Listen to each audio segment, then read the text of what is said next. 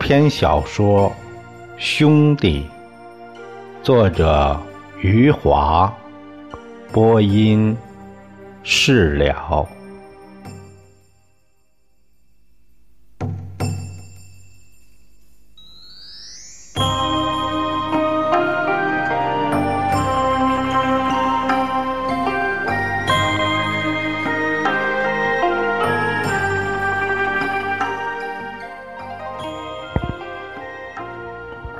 精明能干的铜铁匠，是我们刘镇最早步李光头后尘的致富的人。铜铁匠眼看着我们刘镇群众的生活越来越好，眼看着乡下的农民越来越富，他知道继续打铁。是没有出路了。他不再给城里群众打铁做菜刀了，也不再给乡下农民打铁做镰刀、锄头了。有一天，他的铁匠铺突然没了，变成了一家专卖各类刀具的商店。铜铁匠不抽烟不喝酒，精神抖擞地站在柜台后面，看他那双打铁的大手又粗又笨，可是数起钞票来比银行的职员还利索。他飞快地用手蘸着口水，飞快地数着钞票，都能去和银行的点钞机比赛了。小关剪刀的顾客也是越来越少，铜铁匠的刀具店一开，他就更没有顾客了。小关剪刀非常生气，认为铜铁匠砸了他的饭碗，从此断绝了和铜铁匠的交往，两个人的友谊就没有。铜铁匠的刀具店生意逐渐红火起来，小关剪刀彻底没有生意了，只好关了磨剪刀的铺子，整天在大街上游手好闲。同样游手好闲的还有于拔牙和王冰棍儿。他们经常在大街上和小关剪刀相遇，这三个人又像从前那样聚在一起。小关剪刀咬牙切齿，骂铜铁匠，先骂铜铁匠如何阻挠他人入股李光头，后骂铜铁匠如何抢了他的生意，逼迫他。关掉了祖宗三代创建起来的磨剪子铺子，让他没有了事业，流落街头。于拔牙和王冰棍对小关剪刀的处境十分同情。王冰棍向于拔牙建议：“是不是到李总那儿说说，给小关剪刀一份工作？”何须李总啊？于拔牙说：“我们两个是副总，别的工作不敢说，看守大门的工作，我们两个可以安排小关剪刀去做。让老子看大门，放屁！”小关剪刀一听于拔牙的话，火就上来。老子当初要不是一念之差，现在也是董事长、副总裁。排名还在你们两个前面。小关剪刀说着，气呼呼的走了。王冰棍惊讶的看看于拔牙，于拔牙不以为然的摆摆手：“狗咬吕洞宾，不识好人心。”小关剪刀痛定思痛，既然在刘镇混不下去了，何不去闯荡一番？他想到李光头第一次出去闯荡到了上海血本无归；第二次出去闯荡，到了日本腰缠万贯。小关剪刀心想：要闯荡，就该越远越好。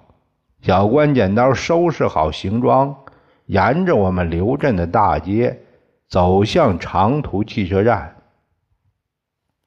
这时候春暖花开了，小关剪刀背着包，拉着箱子，豪情满怀的走去。他的父亲老关剪刀拄着拐杖，可怜巴巴的跟在后面。小关剪刀走去时，留下一路的豪言壮语，说他这次出去闯荡世界，比李光头走得远。看得广，说他回来时比李光头见识丰富。老关剪刀跟不上他的步伐，距离越来越远。疾病缠身的老关剪刀一声声哀求儿子别走了。老关剪刀嘶哑的喊叫：“你不是有钱人的命啊！”别人出去能弄到钱，你出去弄不到钱。小关剪刀对老关剪刀的喊叫充耳不闻，他意气风发的向我们刘镇的群众挥手说再见。我们刘镇的群众以为他要去欧洲、美国呢。纷纷向他叫好，向他打听先去欧洲还是去美国。小关剪刀的回答让群众大失所望。他说：“先去海南岛。”群众说：“海南岛还不如去。”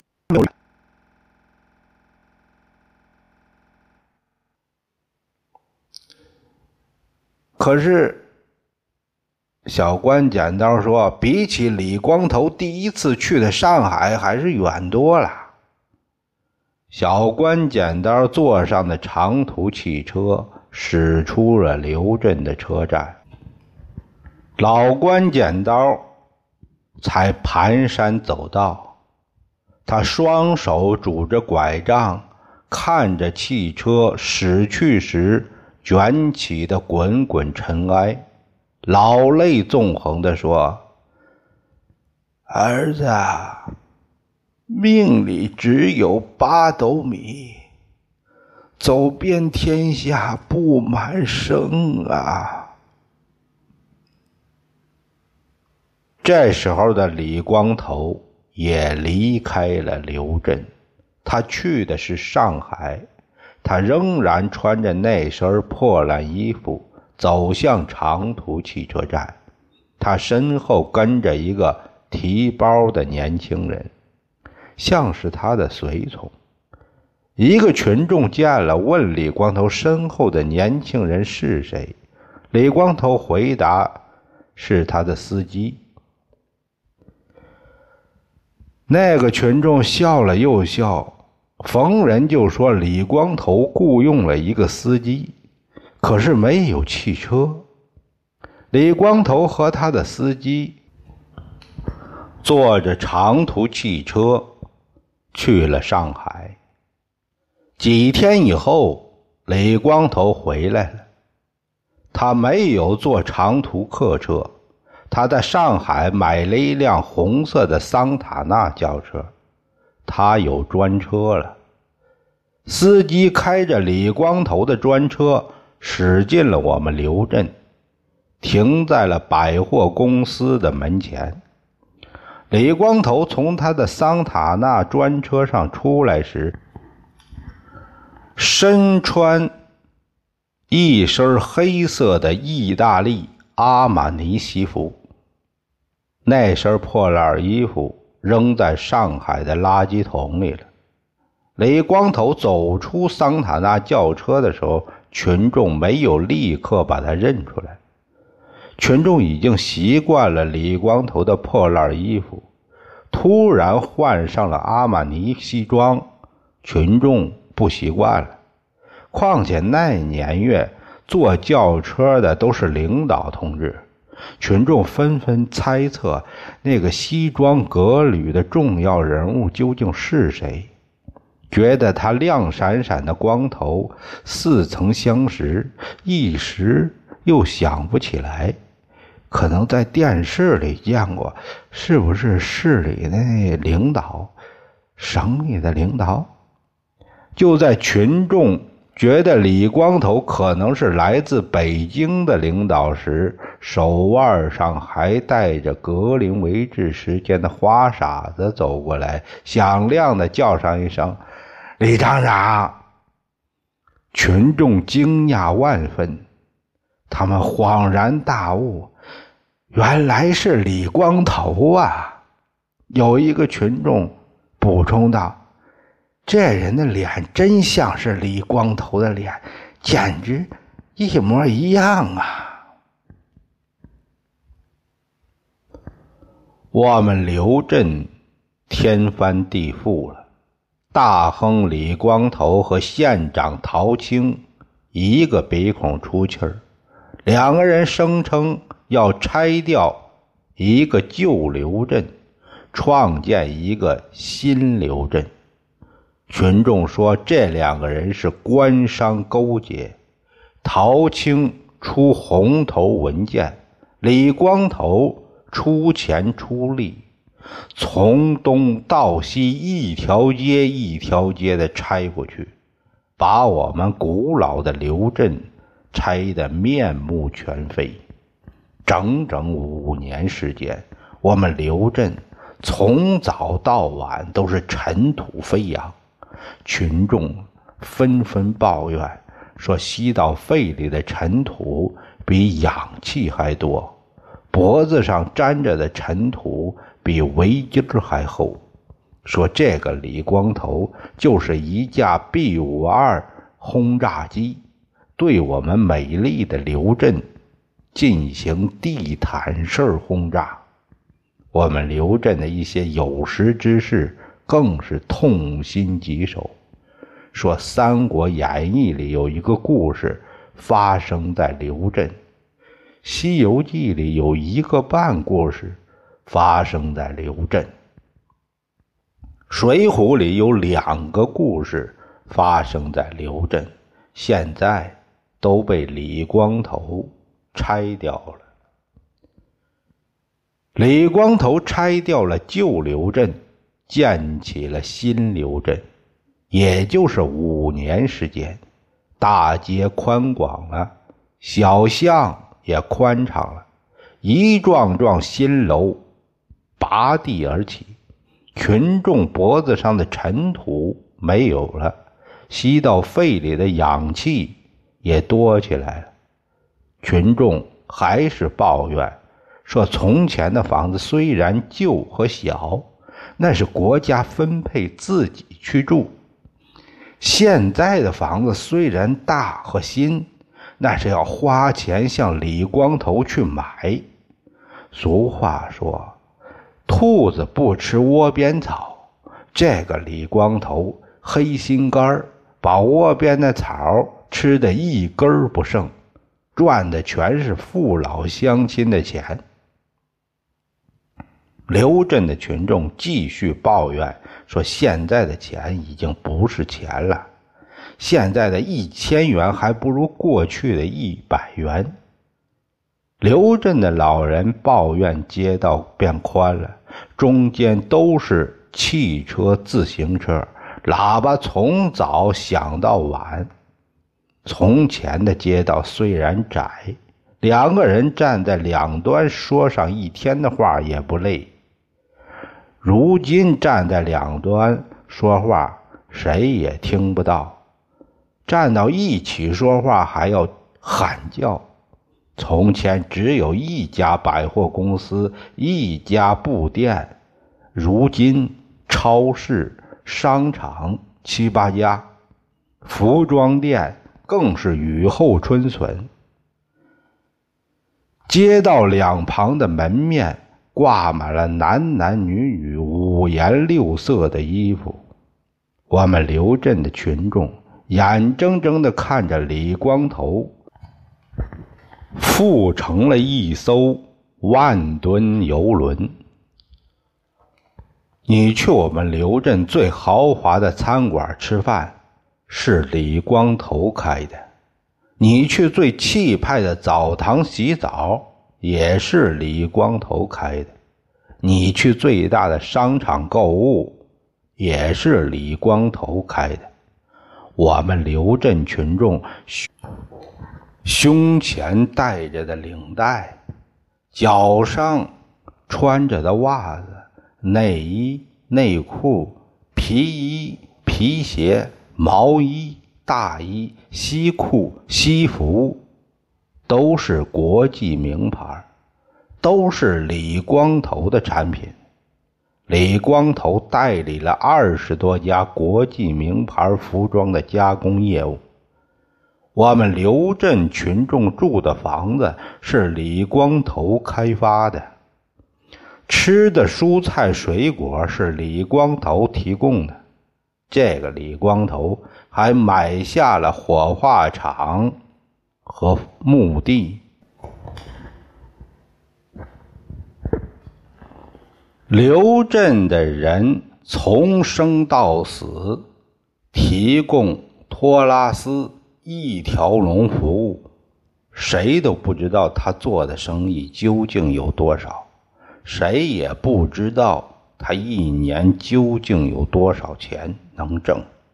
他曾经拍着胸脯说：“整个王八蛋县政府都是靠他交的王八蛋税来养活的。”有人阿谀奉承说：“李光头是我们全县人民的 GDP。”李光头听了十分满意，他点着头说：“我确实是那个王八蛋 GDP。”于拔牙和王冰棍也跟着油光满面。王冰棍好吃懒做，整天晃荡在大街上。愁眉苦脸的说自己的钱啊花不完，都不会花钱，说自己是天生的穷命鬼，钱多了数都数不清，就是不知道怎么花。于拔牙有了钱以后就没有了踪影，他一年四季都在外面游山逛水。五年时间把全中国都跑遍了，现在他跟随着旅游团开始跑全世界了。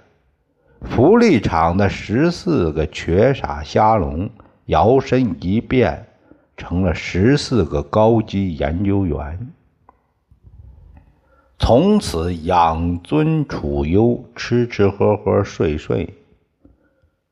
刘镇的群众说：“他们是十四个纨绔子弟。”这时候，我们刘镇五金厂破产倒闭了，刘作家下岗了，宋刚也下岗了。刘作家百感交集，没想到世界变得这么快。捡破烂的李光头。成了刘镇的巨富，捧着铁饭碗的自己失业后走投无路。他在街上见到同样失业的宋刚，惺惺相惜。他拍着宋刚的肩膀，突然想起了什么。他说：“哎，怎么说你也是李光头的兄弟？”刘作家趁势骂起了李光头，说：“世上还有这种没心没肺的人，发财以后管起了别人的闲事，不管自己的兄弟。”于拔牙和王冰棍儿就不去说了。福利厂的十四个瘸傻瞎聋也跟着李光头混成了十四个刘镇贵族。自己的兄弟穷的没饭吃了，这个李光头反而不管不顾，假装不知道，假装没看见。刘作家借题发挥：李光头和你宋刚，好比是朱门酒肉臭，路有冻死骨啊！我不是冻死骨。宋刚冷冷地说。李光头也不是酒肉臭。宋刚失业那一天，仍然像往常一样，傍晚骑自行车来到针织厂接林红。这辆永久牌自行车跟随宋刚十多年了，宋刚十多年里风雨无阻的接送林红。这时候，针织厂的女工早就有自己的自行车了，而且都是外国名字的牌子。很多人都骑上了电动自行车。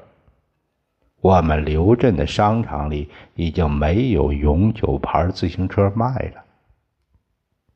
林红和宋刚虽然生活不富裕，家里的彩电、冰箱、洗衣机早就应有尽有。买一辆新的自行车不算什么了。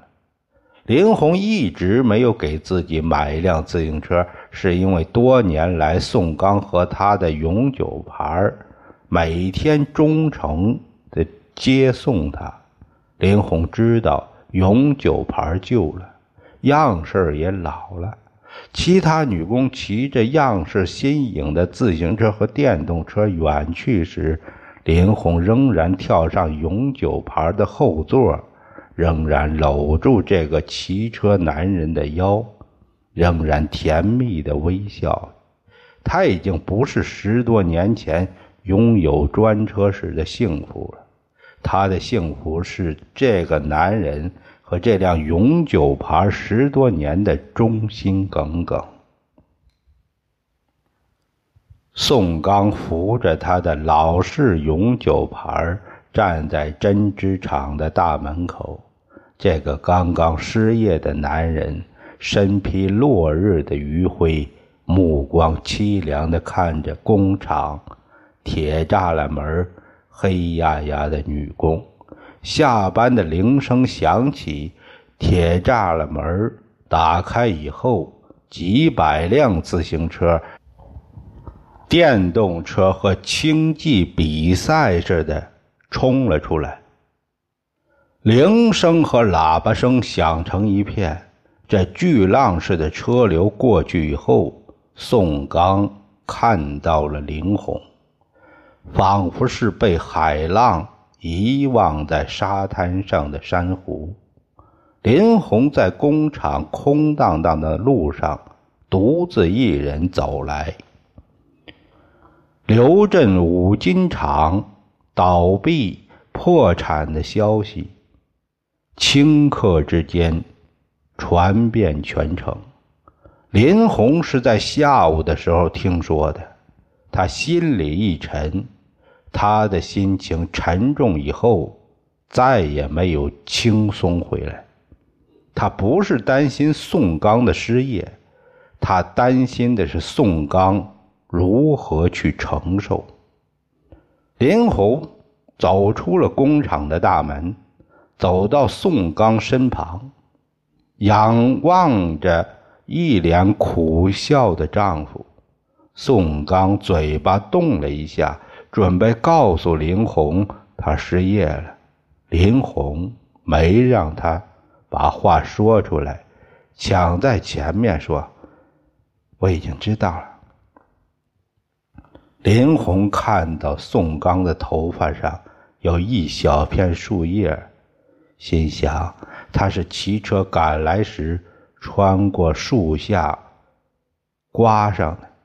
林红伸手摘下了宋刚头发上的树叶，微笑着对宋刚说：“回家吧。”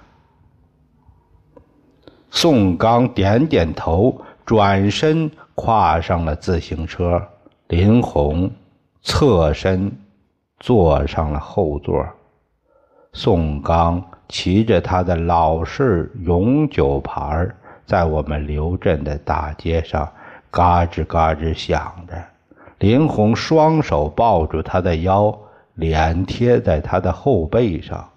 宋刚感到林红的双手比往常更加热烈地抱住他，林红的脸蛋儿比往常更加亲密地贴着他。宋刚微笑了。回到了家中，林红走进厨房，做起了晚饭。宋刚将自行车翻过来，支在门口的地上。他拿出工具，先是卸下了两个车轮，又卸下了两个脚踏板和中间的三脚架。宋刚把自行车全部拆卸下来，整齐地摆在地上，自己坐在小凳子上，拿着一块抹布，仔细地擦拭着自行车的每一个部件。这时，天色暗下来了，路灯亮。林红做好了晚饭，走到门口叫宋刚进去吃饭。宋刚摇头，说自己不饿。他对林红说：“你先吃。”林红端着饭碗，搬了把椅子，也坐到门口，一边吃饭，一边看着坐在路灯下的宋刚。宋刚熟练地擦拭着自行车的部件这样的情景，他已经很熟悉了。他以前经常说宋刚对待自行车像是对待自己的孩子，这样的话他不知道说过多少次了。现在他又说了，宋刚嘿嘿地笑了。把擦拭干净的部件组装起来时，他告诉林红，他明天要去寻找新的工作，他不知道新找的是什么工作。是在什么时间上班和什么时间下班？他说以后不能再接他了。宋刚说到这里，站起来，挺直了有些僵硬的腰，对林红说：“你以后要自己骑车上下班了。”林红点点头，嗯了一声。宋刚。将仔细擦拭干净的自行车重新组装后，在轴承上抹了上了黄油，用抹布擦干净自己的手，骑上去，在屋门前转了两圈没有再听到嘎吱嘎吱的响声。他满意的跳下车，又把座位压低了，然后。他把老式永久牌推到林红面前，让他骑上去试一试。林红已经吃完饭了，他手里端着给宋刚准备的饭菜。宋刚接过饭菜的时候，林红接过了自行车。宋刚在刚才林红坐的椅子里坐下来，一边吃着晚饭，一边看着林红在路灯下跨上自行车骑了起来。林红在宋刚面前骑了三圈，他说感觉很好，说这十多年的永久牌骑起来像新车一样。宋刚发现问题了，他起身。将饭碗和筷子放在椅子上。林红从自行车上下来后，宋刚再次把座位降低，再次让林红坐上去试试。看到林红坐在车座上，两脚同时点着地，宋刚放心的点点头。他叮嘱林红。你捏住刹车的时候，双脚一定要点地，这样你就不会摔倒了。